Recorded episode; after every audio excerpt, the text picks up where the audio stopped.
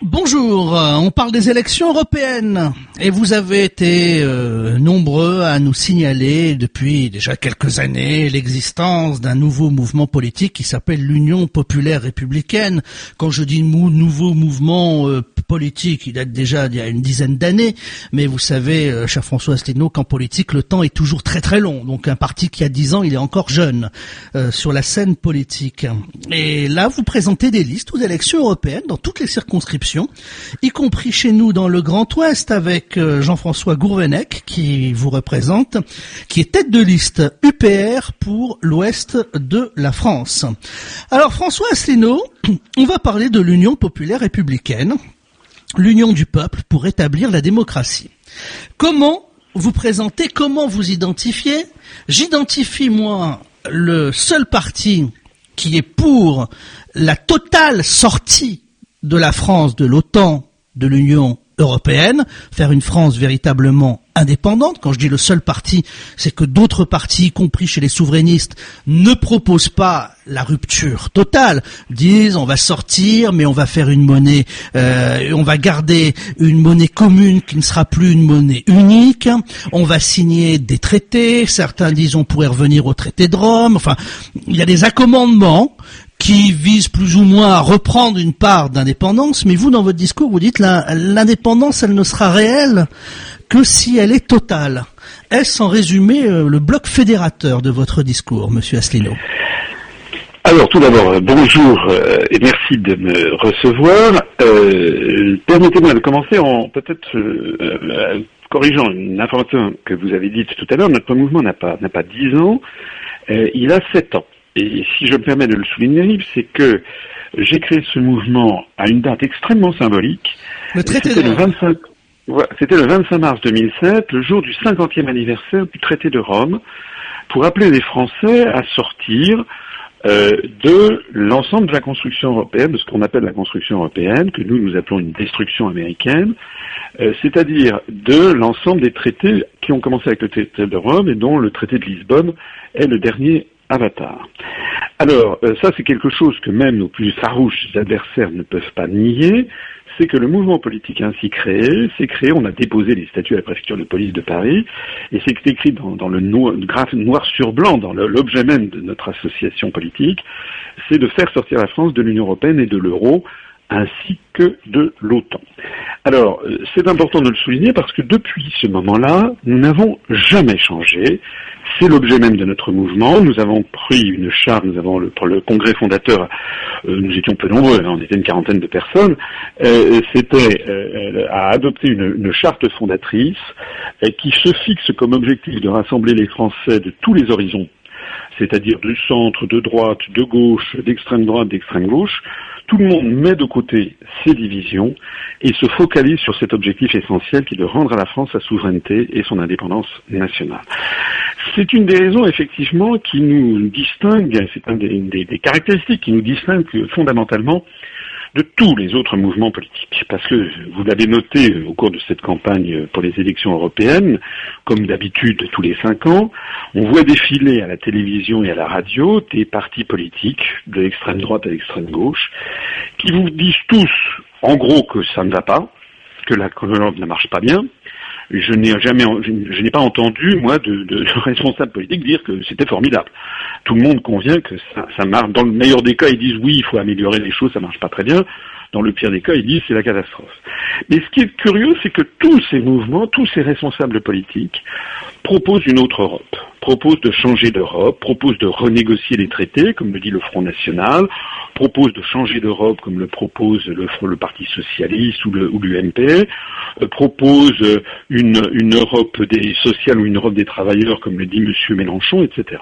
Chacun veut mettre à l'échelon européen, rêve d'imposer à l'échelon européen le modèle qu'il rêverait d'imposer en France, finalement. Et pour lui, ça irait très bien. Voilà. Voilà.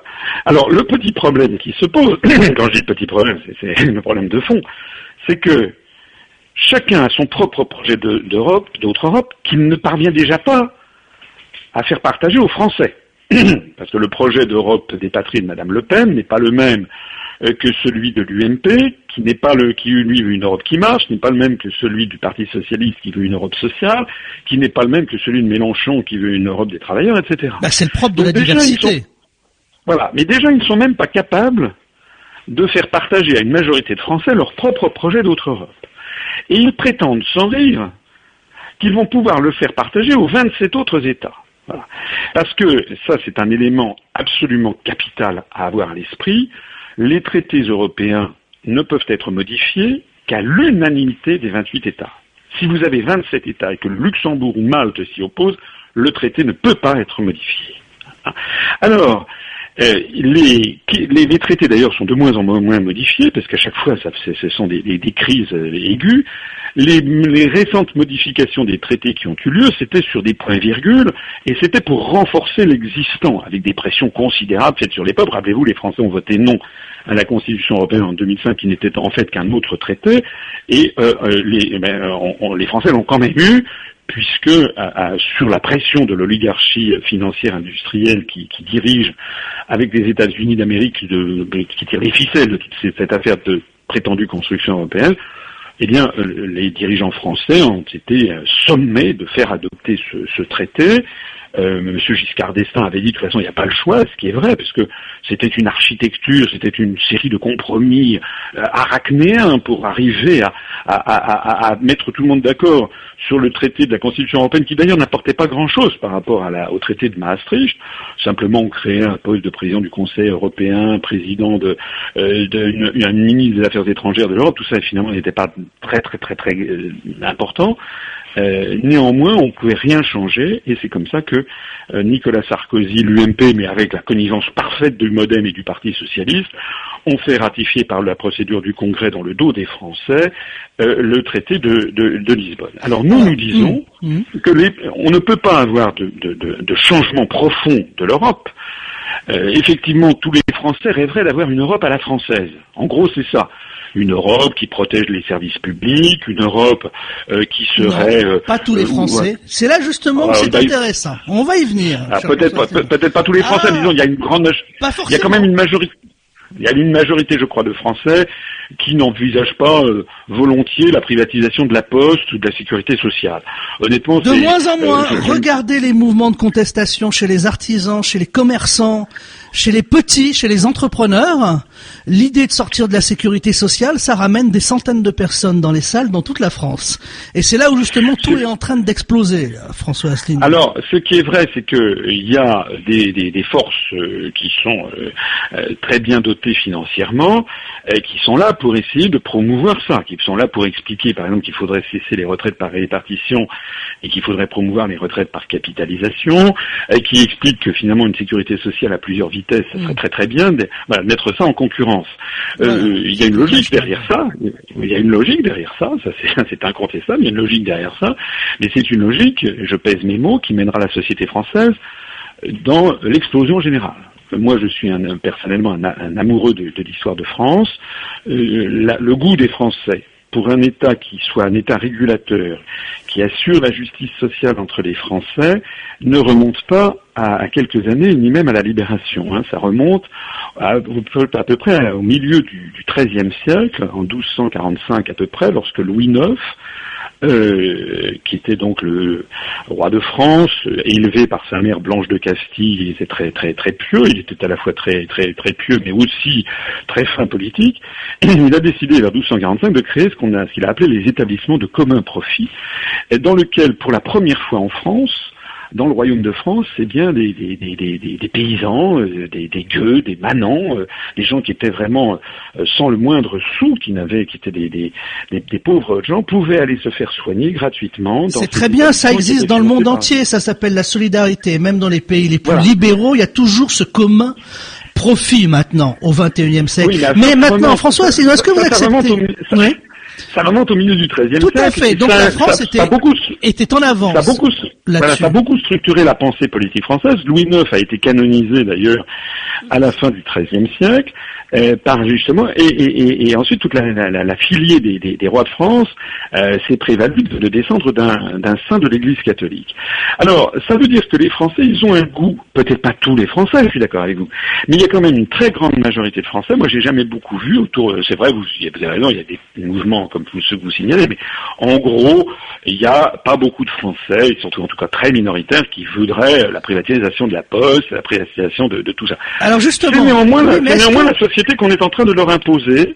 C'est néanmoins la société qu'on est en train de leur imposer et euh, progressivement, on est en train de transformer la société française, qui était une société de juste milieu, avec un, État régulateur, avec euh, une, forte présence de l'État, en une société euh, dont on voudrait qu'elle ressemble à la société américaine, avec une euh, réouverture très rapide de l'éventail des revenus et des, des, une montée, l'indice de Gini, vous savez, qui mesure les inégalités, se réouvre très rapidement.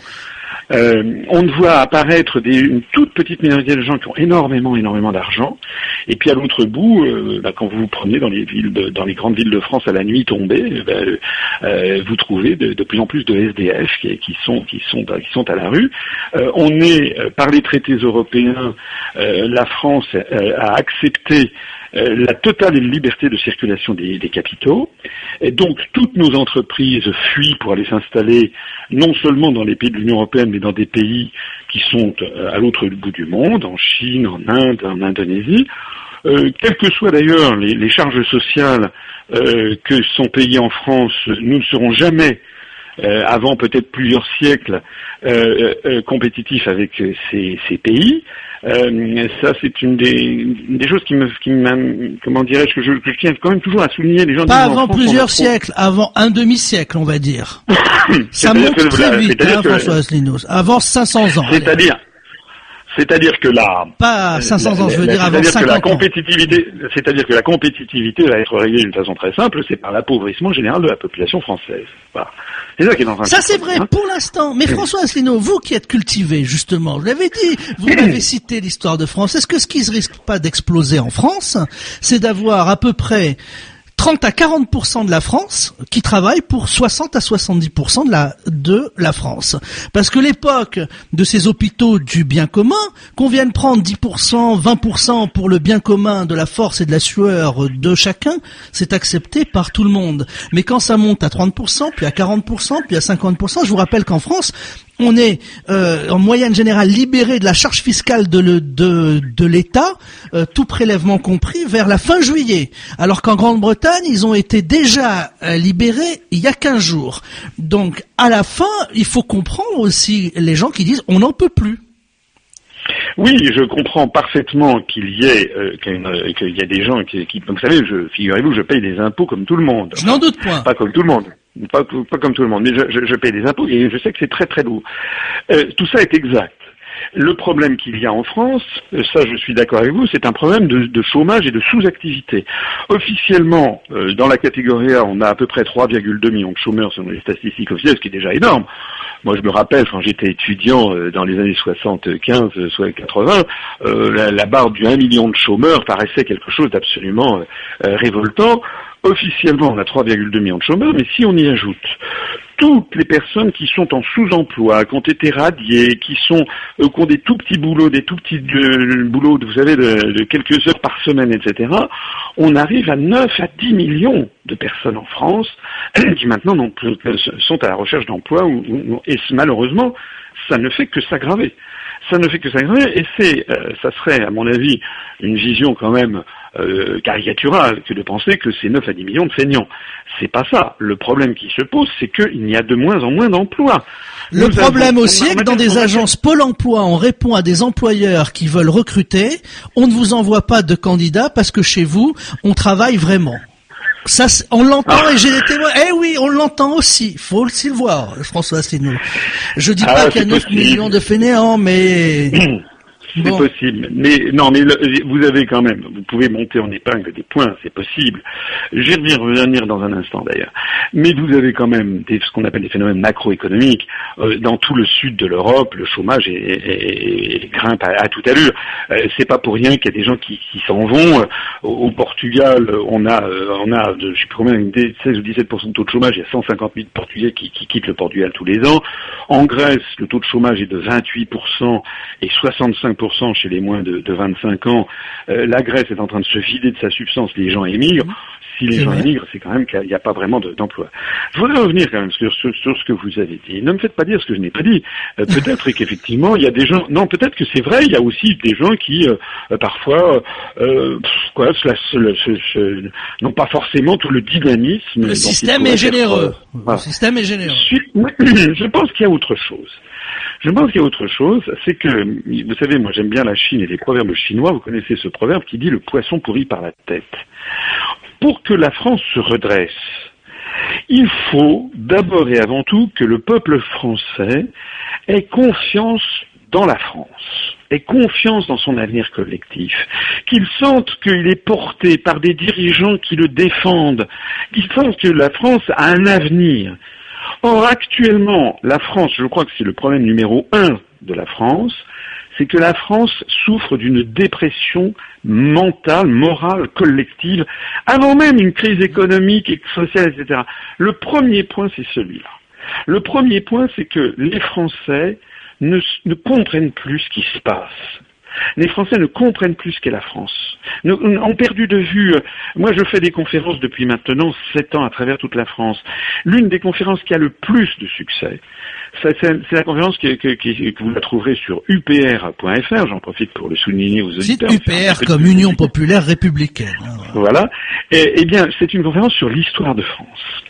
Je présente, alors ça dure trois heures et demie, quatre heures, hein, on peut regarder ça sur Internet par petits morceaux, euh, je présente l'histoire de France à ma façon, bien entendu, en faisant ressortir un certain nombre d'éléments. Et euh, les gens, et notamment les jeunes générations, que ce soit d'ailleurs des jeunes d'origine française depuis des générations ou des jeunes d'origine immigrée, vous n'imaginez pas le nombre de personnes qui viennent me voir en me disant, pour la première fois, vous m'avez rendu fier d'être français. Parce que On les jeunes, tout ça, mais tout est fait, tout est fait dans la société française pour constamment déprécier ce qu'est la France. À la télévision, à la radio, à l'école, dans les sketchs, dans, partout, on présente la France comme le moins que rien, la, la dernière des derniers. On aurait tout faux dans tous les domaines. Voilà. Et euh, c'est extrêmement anxiogène et, et, et, et, voilà. Donc, euh, euh, quels sont les pays dans le monde Ah oui, mais alors, François Asselineau, sur ce point-là, J'aimerais vous interroger. On nous dit euh, tout est fait pour nous culpabiliser, tout est faux, on est moins que rien, alors qu'on est des grands génies. Et les Français ont toujours tendance à se prendre comme pour des grands génies qui donnent des leçons à la planète entière.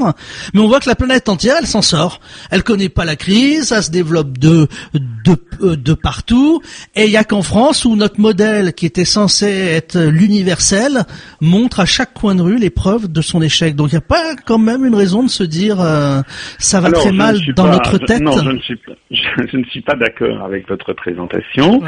Euh, la, la, ce qui se porte mal, ça n'est pas la France, c'est le continent européen. Et accessoirement aussi, qui ne se porte pas bien du tout, euh, le, les États-Unis d'Amérique et, et, et, également un peu le Japon. Bon, donc, ce, dans le continent européen, vous aviez quand même la Grèce, l'Espagne, le Portugal, qui ont l'air de s'en sortir. Le Portugal ressort de ses plans euh, d'aide avec les félicitations du euh, jury, et en plus, on, peut, on, transpose difficilement les chiffres parce qu'on se dit que ce qui est arrivé en Espagne, si ça nous arrive à, à, nous, ce qu'on oublie aussi, c'est que dans ces dans ces pays-là, euh, l'économie informelle heureusement ou malheureusement, a permis aux gens de ne pas crever de faim. En France, il n'y a pas d'économie informelle, ça risque d'être très très difficile si la même chose se produit chez nous. Euh, oui, je suis d'accord avec la fin de votre propos. Je ne suis pas tout à fait d'accord avec le début. Euh, je ne suis, je, je, je, je, ne suis pas du tout d'accord avec l'idée que le Portugal, la Grèce, l'Espagne sont en train de s'en sortir, sont en train de s'enfoncer. Ça n'est pas parce que. J'ai pas dit que c'était. Euh, c'était ce qui était dit actuellement par le FMI. Ah oui, mais actuellement, il nous a pas. nous a pas échappé pour un fin observateur de la vie politique que vous êtes. Il vous a pas échappé que la perspective des élections européennes fait que d'un seul coup d'un seul, les, statistiques européennes montrent une embellie. C'est comme on a vu, euh, on avait dit il y a deux jours, on a vu hier ou avant-hier, on a vu Monsieur Montebourg expliquer que la France allait prendre un décret pour empêcher, si elle le voulait, les entreprises étrangères de prendre le contrôle d'entreprises françaises. C'est vraiment se moquer du monde, puisque c'est interdit par les traités européens, l'article 63 du traité qui interdit toute restriction au mouvement de capitaux. C'est la raison pour laquelle, d'ailleurs, notre, on voit des pans entiers du patrimoine français être rachetés par des fortunes étrangères. Par exemple, on a vu General Electric qui est en train de racheter un des joyaux de l'industrie française, euh, sur Alstom, la partie électrique, mais on voit aussi que, par exemple, vous avez eu un, grand propriétaire de casino à Macao, en Chine, un milliardaire, qui a racheté, voici quelques mois, le château de Gevrey-Chambertin en, Bourgogne, c'est un des grands crus euh, du vignoble des côtes de nuit. Bon, alors, ce qui se passe dans ces conditions, c'est que, ça c'est quelque chose, excusez-moi, alors quelque chose sur quoi je, tiens à attirer l'attention des auditeurs, c'est que ce système-là est un système qui nous ruine, qui est en train de mettre la France à la, à la vente aux enchères de toutes les fortunes du monde. Mais ce qu'il faut bien que les Français comprennent, c'est que cette mondialisation n'est pas symétrique. C'est-à-dire que si parmi vos auditeurs il y a des milliardaires qui veulent acheter, par exemple, qui veulent acheter par exemple un grand cru, euh, un grand jardin de, thé de Chine, le jardin du puits du thé du dragon. Ce n'est pas possible. Il y a des lois en Chine qui ne permettent Ils pas ne le peuvent pas. voilà. C'est-à-dire que la, mondialisation a été faite de façon asymétrique. Donc, les pays et tout ça sous influence américaine. Donc, en réalité, aux États-Unis et en Europe, ce qui s'est produit au début des années 90, qui nous a mené au traité de Maastricht, puis à la création de l'Organisation mondiale du commerce, c'est qu'une toute petite oligarchie financière et industrielle de, des gérants de fonds de pension, des gérants de grands établissements financiers, de banques d'affaires, comme Goldman Sachs, JP Morgan, etc., ont en réalité décidé, influé sur la prise de décision pour que les dirigeants européens et américains s'abordent leur propre peuple en permettant à ces fonds de pension d'aller ou ces usines d'aller s'investir à l'autre bout du monde pour maximiser leur taux de profit, sachant que les autres pays, eux, ne l'ont pas accepté. Alors ça explique quoi? Ben, Ça explique qu'en effet, les taux de croissance en Chine sont de 7, 8, 9% par an. C'est un pays que je connais bien, j'y suis allé de nombreuses fois. La première fois que j'y suis allé, c'était en 1988. Je peux vous assurer que c'était un pays, euh, un pays du tiers-monde. Et maintenant, ça a changé. Alors là aujourd'hui, ça va dépasser le PIB des États-Unis l'année prochaine, en 2016, pardon. Mais pourquoi? Mais parce que la Chine a bénéficié d'investissements directs par dizaines et centaines de milliards de dollars venant de tous les pays riches. Hein. Donc le résultat, c'est qu'actuellement, c'est la zone euh, de l'Union européenne en général, et à l'intérieur de la zone de l'Union européenne, la zone euro en particulier, qui est la lanterne rouge mondiale de la croissance. Nous sommes en, récession maintenant de quasiment en stagnation depuis 15 ans. Depuis entre, 2000, entre 2008 et, et, 2013, la France, le PIB de la France a augmenté, tenez-vous bien, de 0%, c'est-à-dire une stabilité complète. Au même moment, le PIB de la Chine a augmenté de 60%. Voilà le résultat de la construction européenne qui a permis, on est exactement comme quelqu'un qui s'ouvrirait les veines dans un bain d'eau chaude. Et nous perdons actuellement mais vous dites, euh, on a incité à s'aborder son propre peuple. Euh, on a conditionné intellectuellement le peuple euh, pour qu'il se saborde. Ça a été plus fin que ça. Voilà. Voilà. Alors du coup, eh ben, dans les autres pays accueillent les, les investissements. L'ouverture est totalement asymétrique puisqu'on ne peut pas acheter en Chine, en Inde, au Brésil, en Russie, et on ne peut pas acheter la, à contrario. Réciproquement, nous n'avons pas la possibilité de nous opposer lorsque l'émir du Qatar rachète l'hôtel Martinez à Cannes, les grands hôtels parisiens, le PSG, on ne peut pas s'y opposer. En revanche, je vous souhaite bien du plaisir si vous voulez acheter quelques centaines d'hectares dans l'émirat du Qatar. Ah bah de toute façon, même quand un Français, euh, un Français moyen veut acheter ne serait-ce qu'un salon de thé au euh, Vietnam, il est obligé de s'associer avec un Vietnamien euh, qui a 50% du capital. Voilà.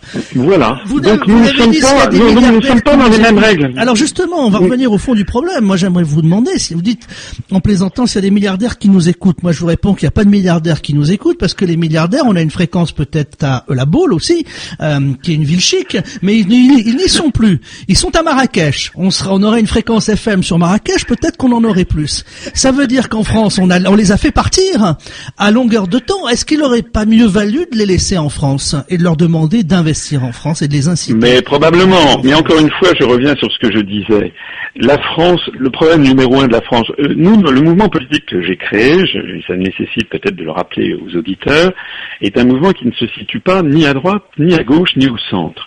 Nous, c'est un mouvement qui se veut provisoire, qui s'inspire du Conseil national de la résistance des années 43-44 parce que notre analyse est différente de celle de tous les autres partis politiques. Nous, euh, il y a des partis qui vont axer, un peu comme vous le faites, euh, les problèmes de la France sur une trop grande fiscalité. Il y a une partie de vrai dedans, c'est sans doute exact. Il y en a d'autres qui vont dire euh, c'est parce que nous avons, nous, il y a des délocalisations. Il y en a d'autres qui vont dire c'est parce que les Français n'ont pas les bonnes formations. Voilà. Nous, ce que l'on dit, c'est que le problème numéro un, c'est que les Français ne décident plus de leur politique. Voilà, nous sommes dans une situation qui est un peu comparable à celle des années 40, 40, 44. Bien entendu, euh, c'est pas, le contexte est, euh, apparemment moins dramatique, heureusement. Bon, il n'y a pas de camp de concentration, il n'y a pas une occupation avec des chars, mais il y a un point qui est quand même identique, et que l'on a retrouvé d'ailleurs à plusieurs reprises dans notre histoire de France, c'est que les Français n'ont plus le pouvoir. Désormais, la France, elle est sous une forme d'occupation virtuelle. Toutes les décisions stratégiques sont prises ailleurs qu'en France et par des gens qui ne sont ni élus ni français. C'est par exemple à la Commission européenne à Bruxelles, ce qui fait à peu près 80% de nos lois stratégiques.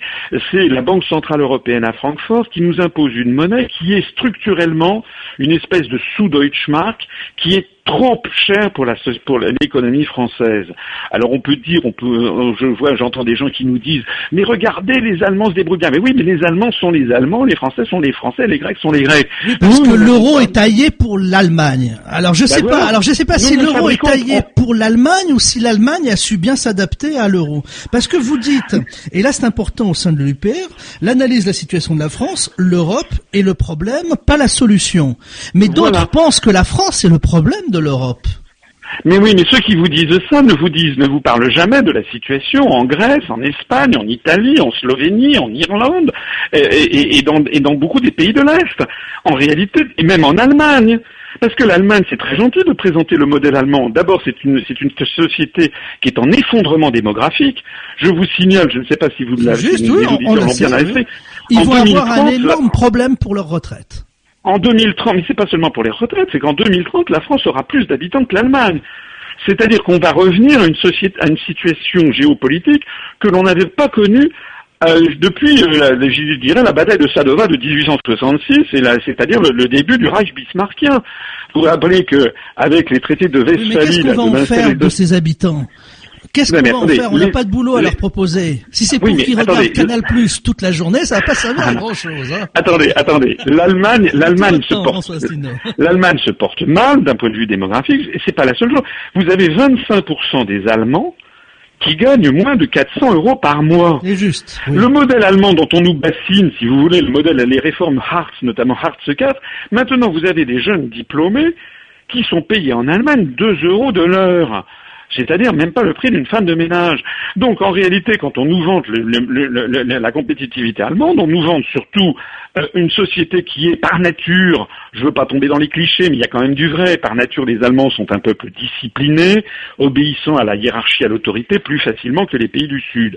C'est un peu un cliché, mais c'est quand même vrai. Bon, on impose donc à la société allemande des sacrifices et on leur impose un modèle qui est en train de se rapprocher du modèle d'un pays en voie de développement. Alors effectivement, c'est ça de toute façon la logique profonde qui se cache derrière le traité de Maastricht et tous les traités européens ultérieurs. C'est une logique qui consiste à mettre en choc frontal, en concurrence sans aucune protection, l'ensemble de 500 millions d'Européens et, de, et, de, et de 200 et de pardon 300 350 millions de Nord-Américains et Canadiens avec 3 milliards d'habitants euh, qui gagnent 10, 20 fois moins et qui n'ont aucune contrainte sociale ou environnementale. Donc au bout du compte, ben, il n'y a pas de mystère. Hein. Si on reste dans ce système, on va continuer à perdre comme actuellement une usine par jour, 600 personnes qui vont basculer en dessous du seuil de pauvreté tous les jours, et on arrive vers, vers, une paupérisation, un appauvrissement général. Pourquoi est-ce que les jeunes d'ailleurs s'en vont Vous savez, il y a des jeunes qui s'en vont en France, mais il y a des jeunes qui s'en vont, je l'ai dit tout à l'heure, de Grèce, de Portugal, de partout. Ils vont ailleurs parce que la société est devenue... Euh, en fait, nous ne sommes plus dirigés par des employés du peuple français en France, ou par des employés du peuple grec en Grèce, ou par des employés du peuple italien en Italie. On est dirigé en Grèce, en France, en Italie par des employés de Goldman Sachs, de JP Morgan, de Monsanto, de BASF, de la Générale. Voilà, c'est ça la vérité. Et donc c'est ça que c'est. Alors nous, ce qui nous distingue effectivement. Alors François Asselineau, sur ce point-là, je vous contredis pas. Sur ce point-là, vous avez raison. C'est vrai. Ah. Sur ce point-là, vous avez euh, entièrement mais raison. Le point, mais, c'est le point fondamental. Alors maintenant, vous comprenez que c'est le point fondamental parce que ce que nous disons nous c'est qu'il y a en France des Français de droite et des Français de gauche. Ça, vous ne le changerez pas. D'ailleurs, il n'y a pas du tout à le changer. C'est comme ça dans toutes les pays, dans toutes les civilisations du monde. C'est normal. Il y a des gens dans toutes les sociétés qui valorisent plutôt euh, la protection, euh, les traditions, le respect d'une identité nationale, euh, le travail, le respect d'un certain nombre de voilà. C'est un principe de conservation. C'est ce que les, hindous ont, résumé par, par le dieu Vishnu.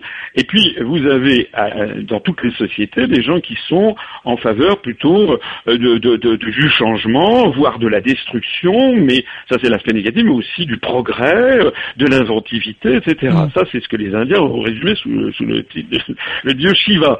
Donc, dans toute société humaine, il faut qu'il y ait les deux à la fois. De Gaulle le disait, la France, elle n'est ni de droite ni de gauche, il faut les deux comme on a un pied droit et un pied gauche. Ce que nous, nous disons, c'est que nous ne voulons pas préempter de ce que seront les politiques ultérieures. Nous disons que les gens de droite, du centre et de gauche ont en fait tous un intérêt commun, c'est que notre plus grand dénominateur commun, c'est la France, et c'est un peuple libre qui doit décider lui-même de ses, politiques, pas seulement en matière économique et sociale, mais aussi, et j'espère qu'on va avoir le temps d'en dire un mot, en matière internationale. Eh on, est en train... l'international, mais avant, permettez-moi avant et on va finir sur l'international.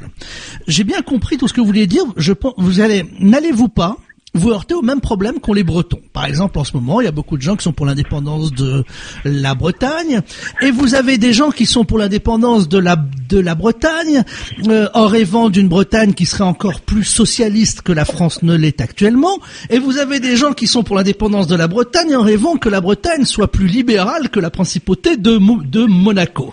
Et tous ces gens euh, disent oui, mais pour l'instant, c'est pas ce que sera la Bretagne après qui nous préoccupe, c'est déjà qu'elle soit indépendante réglera nos comptes après. Mais les gens n'y croient pas, ils disent mais, mais ces gens-là vont se battre quand, quand ils seront entre eux après.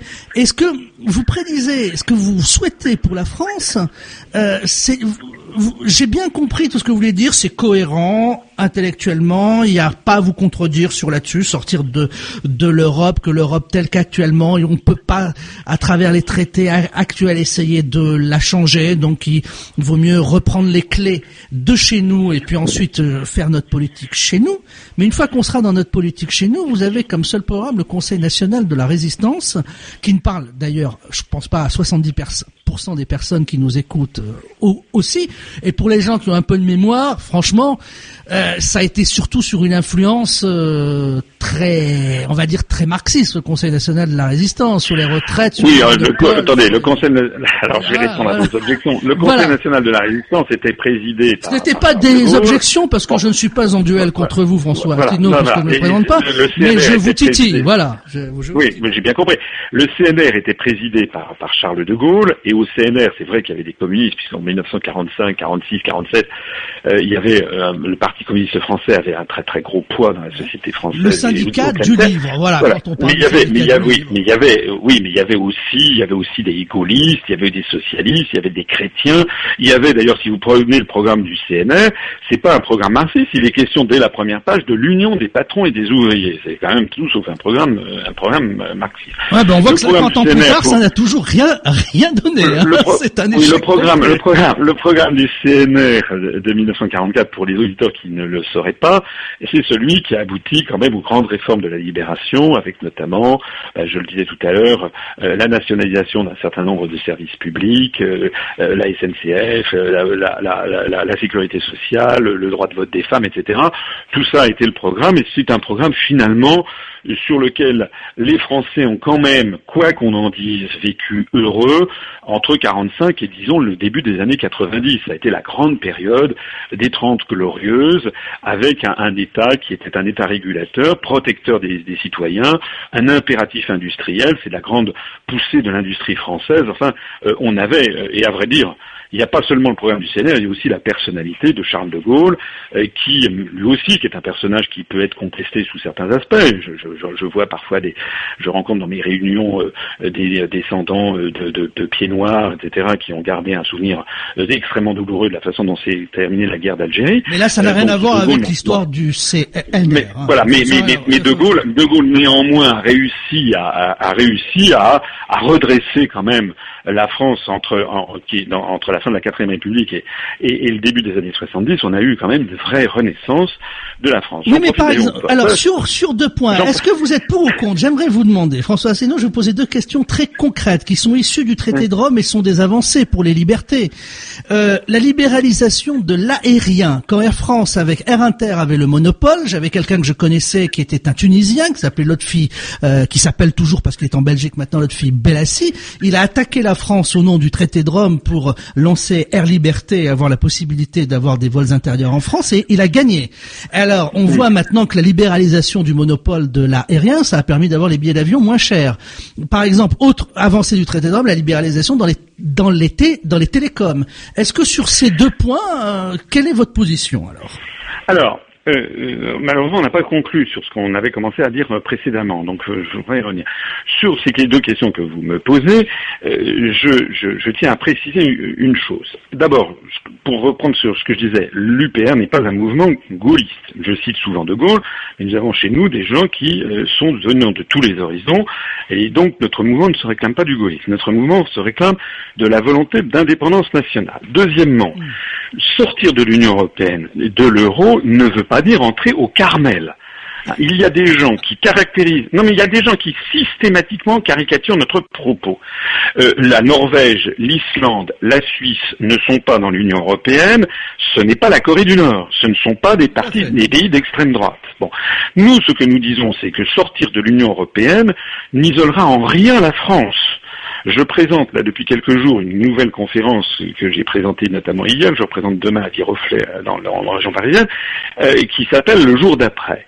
Euh, savez-vous que lorsque la France sera sortie de l'Union européenne, nous serons toujours liés avec les pays du reste du monde. j'ai fait le calcul, hein, je suis allé sur le site du ministère des Affaires étrangères, j'ai, fait tous les relevés. Nous serons liés par 6653 traités bilatéraux et multilatéraux. Certains nous aurons... oui, mais Louis XIV signait des euh, traités hein, avec. Euh, voilà. Nous aurons, nous aurons, nous aurons toujours euh, à peu près quelque chose comme 310 ambassades, consulats et sections consulaires.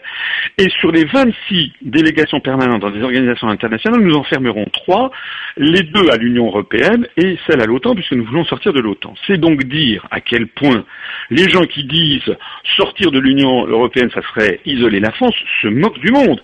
Nous resterons avec le plus grand réseau ça, diplomatique. Je vous pas dit dans mes objections. Non mais j'en arrive maintenant à vos, à vos objections. Nous, sortir de l'Union européenne ne veut pas dire, quand on sort d'un truc comme ça, on hérite des lois existantes. Donc, le jour où on sera sorti de l'Union européenne, excusez-moi de le signaler, mais il ne se passera strictement rien. C'est-à-dire que nous aurons toujours les mêmes lois. Alors les gens vont dire, mais pourquoi sortir? Mais Parce que, à partir de cette date, en tant que de besoin, nous pourrons modifier ou ne pas modifier les lois existantes. Vous me parlez, euh, vous avez cité, vous l'avez bien fait parce que vous avez choisi vos deux exemples de façon euh, extrêmement précise. C'est vrai que ce sont des exemples sur lesquels on peut dire que la déréglementation a pu avoir un effet positif. Quoique, Quoique, c'est vrai que en matière aérienne, le prix des billets des billets d'avion a considérablement diminué, surtout en coût constant, depuis une, trentaine d'années. Ça, c'est tout à fait exact. Euh, il faut néanmoins voir qu'au point où nous en sommes arrivés maintenant, euh, la, pérennité d'Air France est désormais sujette à caution. Désormais, nous avons une, profession qui est en voie euh, de prolétarisation accélérée. Ah, c'est inimaginable. Quand vous voyez maintenant qu'il y a euh, des euh, compagnies aériennes venues qui se sont installées dans des pays, par exemple au Moyen-Orient, qui bénéficient de, de, de, de, fuel, de kérosène à un prix défiant toute concurrence, par exemple, et voilà, pour ne pas la citer, ou Etihad, etc., ou Qatar Airways, et qui euh, peuvent employer euh, des, des, des, du personnel navigant commercial à très très très très bas coût sans aucune charge sociale, ben évidemment, euh, nous, notre, notre transporteur national est en train de, de péricliter. Est-ce que franchement les Français veulent voir la faillite d'Air France et n'y ait plus Air France? Je ne suis pas sûr que ce soit pas encore un nouveau coup à notre morale collectif et de se dire parce que finalement il faut vraiment c'est toujours le moins disant dans tout dans tous les domaines. Voilà. Alors pour répondre à votre question, non, la première chose qu'on fera, ça sera certainement pas de mettre en cause l'existant. Simplement, essayer peut-être de rétablir quelques règles. Je ne suis pas sûr non plus, par exemple, que ce soit parfaitement légitime que des entreprises aériennes qui viennent de l'autre bout du monde puissent faire du cabotage, comme on dit, entre, entre deux points en France. Je ne suis pas sûr, par exemple, que ce soit un progrès fulgurant si nous avons une compagnie chinoise qui fait du Paris-Perpignan et qui a des prix défiant toute concurrence. Et parfois même euh, avec notre argent, parce qu'elles sont subventionnées par les chambres de commerce et euh, d'industrie en plus les aéroports. En plus. Bon, euh, pour les télécoms, c'est un peu pareil.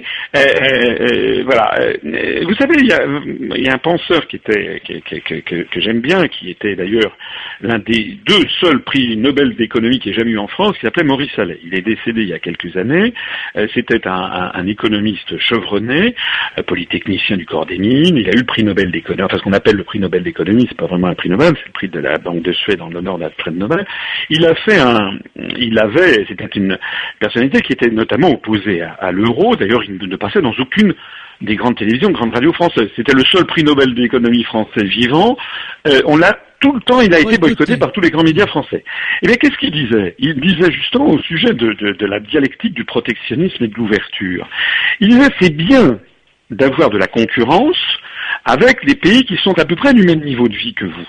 Parce que là, effectivement, avec l'Allemagne, avec l'Italie, ça, ça c'est bien.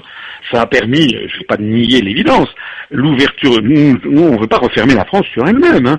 L'ouverture de la France a permis, bah, de, de, effectivement, de s'attaquer à certaines euh, bastilles, à certains, à certains, comment dirais-je, avantages acquis euh, de, de, sociétés qui avaient des monopoles, qui vivaient là-dessus, et, et, introduire de la concurrence, c'est bien. En revanche, ce que disait Maurice Allais, c'est que de mettre en concurrence avec des pays dont le niveau de vie est, quelques pourcents du nôtre, euh, où il n'y a aucune contrainte environnementale, aucune contrainte sociale, euh, et où les gens gagnent peut-être 2 ou 5 du, du SMIC, ça c'est plus de la concurrence, ça c'est ça c'est de la destruction. Voilà. Et c'est exactement la situation dans laquelle nous nous nous trouvons. Euh, J'insiste, hein, si nous continuons, il y a des gens qui veulent faire peur aux Français en disant mais vous vous rendez compte, si on sort de l'euro, si on sort de l'Union européenne, ça sera l'apocalypse. Et moi, ce que je réponds, c'est est-ce que vous vous rendez compte ce qui se passe en ce moment? L'apocalypse, c'est maintenant. Hein. Nous avons, je redis encore une fois ces statistiques, tous les jours, il y a 5 à 600 personnes qui basculent en dessous du seuil de pauvreté en France. Tous les jours, on voit une usine fermée. D'ailleurs, nous, nous responsables politiques le savent bien. Vous faites preuve d'optimisme parce que l'apocalypse, c'est pas maintenant, nous sommes dans les prémices de l'apocalypse, prémices certains même. François Je reviens à ce que disait monsieur, tout à l'heure, on, s'est interrompu, mais je parlais de monsieur Montebourg avec son décret. Monsieur Montebourg, il sait très exactement que son son décret est interdit par les traités européens. Donc en fait, c'est une simple posture électoraliste qui, franchement, je trouve ça tout à fait, tout à fait euh, vraiment médiocre, euh, de, de, lancer à l'opinion publique en pâture un, un traité, un, un, projet de décret qui, qui permettrait euh, de, de, que la France interdise des prises de contrôle par des sociétés étrangères, alors qu'il sait très bien que si ce traité existait, la Commission européenne, dans la minute, nous demanderait dans l'interdiction et la France pourrait être déférée devant la Cour de justice. Avec des amendes. C'est comme si vous avez une fuite d'eau chez vous et que vous signez un papier pour dire j'interdis la fuite d'eau, quoi. Ça sert Exactement. Mais on rigole, mais c'est pas drôle parce que en réalité, ça veut dire quoi? Ça veut dire que M. Montebourg et, avec lui l'ensemble du gouvernement. Et puis, il faut, ne limitons pas ça au Parti socialiste. C'est également vrai. Vous savez, je connais bien les, dirigeants français, je les ai vus de près, euh, des, différents partis politiques. Euh, à, l'UMP, c'est exactement pareil. En réalité, nos dirigeants savent très bien le problème. Ils savent très bien, puisque vous voyez que M. Montebourg, juste une semaine avant des élections qui s'annoncent très mauvaises pour sa majorité, M. Montebourg nous annonce un décret. Il sait très bien ce qu'il faudrait faire.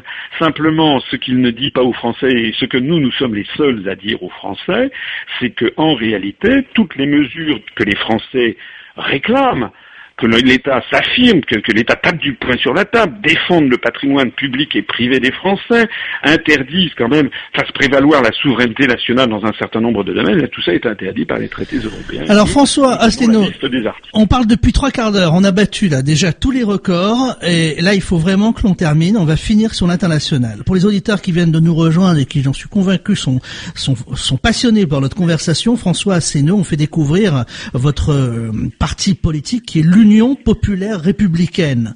Vous allez sur votre site upr.fr, il y a tous les renseignements, et vous êtes même présent aux élections européennes à travers Jean-François Gourvenec, qui vous représente sur l'Ouest. Qui, est tête de liste dans l'Ouest. Voilà, on va avoir d'autres conversations. C'est promis dans les semaines, dans les mois qui viennent, on va reparler, parce que là, ça fait déjà trois quarts d'heure qu'on est ensemble. Je voulais finir, accepter... Vous savez, je vous promets, même si je viens, quand je viendrai en voir un tanti, eh ben, très bien. dans vos studios. Avec plaisir. Euh, dites-moi, j'aimerais qu'on finisse. Euh, on va essayer de finir franchement en deux trois minutes sur l'international. J'aimerais vous poser deux trois questions totalement euh, segmentantes qui vont permettre vraiment de comprendre votre position sur l'international. J'ai bien compris que vous étiez pour le retrait aussi de l'OTAN. Retrait de l'OTAN, on peut considérer que la France dans l'OTAN c'était une parenthèse puisque c'est Nicolas Sarkozy évidemment qui l'avait fait euh, revenir. Euh, à cela, j'en déduis donc forcément que l'idée de sacrifier notre siège français aux Nations Unies pour un siège européen, c'est même pas la peine que je vous pose la question. Vous êtes totalement opposé à cette idée. Notre siège, c'est notre siège. Vous ne hein m'interrompez pas, là, ok donc, Non, non, non, c'est d'ailleurs c'est dans notre programme. Dans notre programme, on a même la constitutionnalisation de notre siège à l'ONU qui fait de la France encore une des grandes puissances du monde. Et nous disons d'ailleurs que la légitimité de ce siège, c'est pas uniquement la France, c'est également l'ensemble des pays de la francophonie euh, qui doit être, qui doit pouvoir être représenté par la France, parce qu'une langue, c'est une vision du monde. J'espère qu'on aura l'occasion d'en dire. Eh ben ça, c'est déjà tout un programme. Euh, si vous étiez président de la République euh, sur la Libye, qu'auriez-vous fait? Que feriez-vous sur la Syrie? Et que feriez-vous sur l'Ukraine? Eh bien, dans les trois cas, et nous aurions laissé les Libyens, les Syriens et les Ukrainiens régler leurs propres affaires. Ah là, vous êtes vraiment dans l'indépendance, dans la vision gaulliste.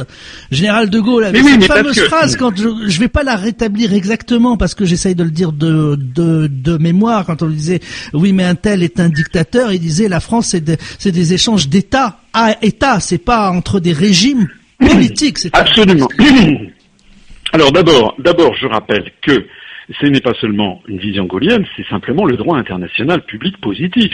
On l'a oublié le droit international. Vous croyez que Bernard Henry la charte... connaît le droit international Voilà, la charte des Nations Unies, dans son article 2, précise l'interdiction de l'ingérence dans les affaires intérieures des autres États. Bon, c'est dans les années 80 du XXe siècle que des gens comme Bernard-Henri Lévy ou Henri Bernard Kouchner, Bernard Kouchner ont, ont, inventé un prétendu droit d'ingérence. Mais ce qui se cache derrière cette idée de droit d'ingérence, si vous y réfléchissez bien, c'est en fait le droit du plus fort. Parce que c'est celui qui est le plus fort qui va dire là où il faut intervenir et là où il ne faut pas intervenir. Parce qu'on ne connaît pas la limite du droit d'ingérence. Hein. Voilà. Droit d'ingérence, on peut intervenir partout au nom de la gérance si on est plus fort que l'autre. Et comme Michel Audiard disait, euh, celui qui mesure 1m80, il est plus écouté par celui qui mesure 1m50.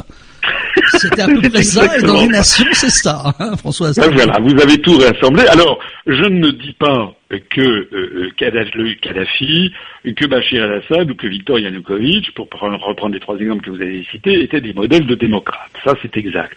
Ce que je remarque néanmoins, c'est que Kadhafi euh, était un, la Libye était un pays, le plus riche pays d'Afrique d'ailleurs, euh, et qui était un pays stable euh, globalement. Bon, depuis l'intervention. Avec une population qui était soignée et éduquée. Voilà. Depuis l'intervention de la France et du Royaume-Uni, en fait, avec les États-Unis derrière qui les poussaient pour, euh, c'était un peu les, c'est un peu les, comment dirais-je, les, les faunés de, de l'OTAN et des États-Unis, nous avons fait de ce pays une ruine, un foyer de purulence, d'où se développent d'ailleurs les mouvements islamistes qui maintenant vont au Mali, que l'on essaie maintenant de combattre au Mali.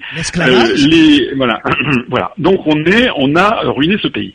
Le problème, ce qui se passe, c'est que tout ceci s'inscrit dans toute une géopolitique que j'explique dans ma conférence sur les euro-régions. Je me rends compte que je n'ai pas pu répondre à votre objection sur, sur la Bretagne.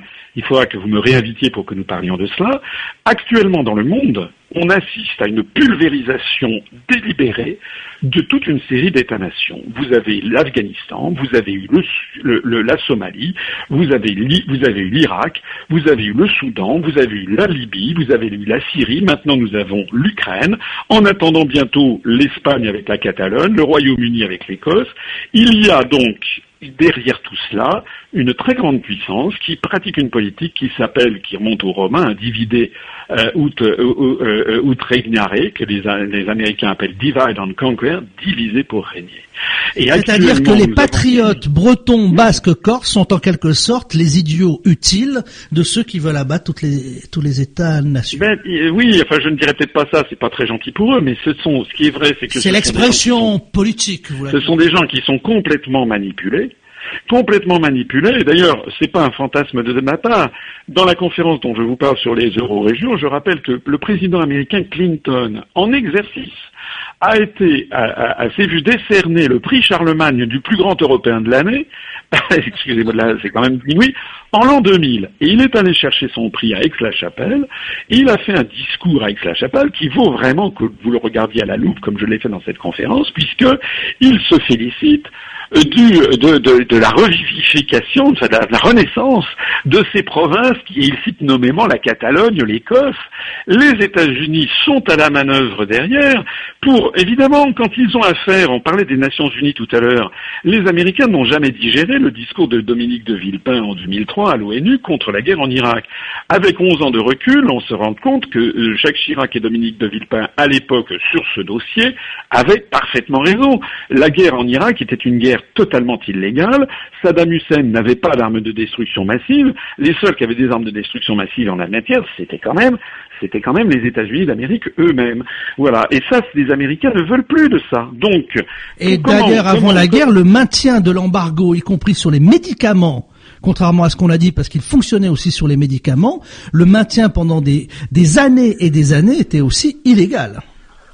Absolument, voilà. Donc euh, nous, nous, nous nous battons pour que effectivement la France retrouve ce qu'elle a toujours été, c'est-à-dire elle doit avoir des partenariats avec l'ensemble des pays du monde.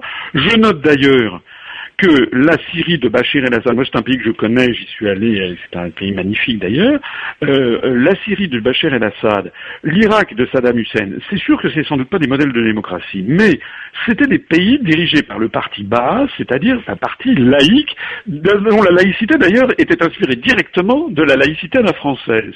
Depuis les interventions euh, otanienne et américaine en Irak et en Syrie, on voit que ces pays sont en train d'être, sont, sont, devenus là aussi des foyers de purulence, avec la montée de l'islamisme radical, d'ailleurs largement financé par ces pays tout aussi dictatoriaux, sinon davantage que sont l'Arabie Saoudite, le Qatar, qui financent notamment des takfiristes qui sont des, des, musulmans fanatiques complètement délirants, avec le plein accord des États-Unis d'Amérique.